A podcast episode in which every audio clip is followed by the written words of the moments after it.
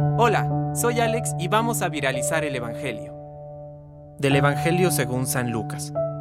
Jesús volvió a Galilea con el poder del Espíritu y su fama se extendió en toda la región. Enseñaba en las sinagogas y todos lo alababan. Jesús fue a Nazaret, donde se había criado. El sábado entró como de costumbre en la sinagoga y se levantó para hacer la lectura. Le presentaron el libro del profeta Isaías, y abriéndolo encontró el pasaje donde estaba escrito, El Espíritu del Señor está sobre mí, porque me ha consagrado por la unción él me envió a llevar la buena noticia a los pobres, a anunciar la liberación a los cautivos y la vista a los ciegos, a dar la libertad a los oprimidos y proclamar un año de gracia del Señor. Jesús cerró el libro, lo devolvió al ayudante y se sentó. Todos en la sinagoga tenían los ojos fijos en él. Entonces comenzó a decirles, Hoy se ha cumplido este pasaje de la escritura que acaban de oír.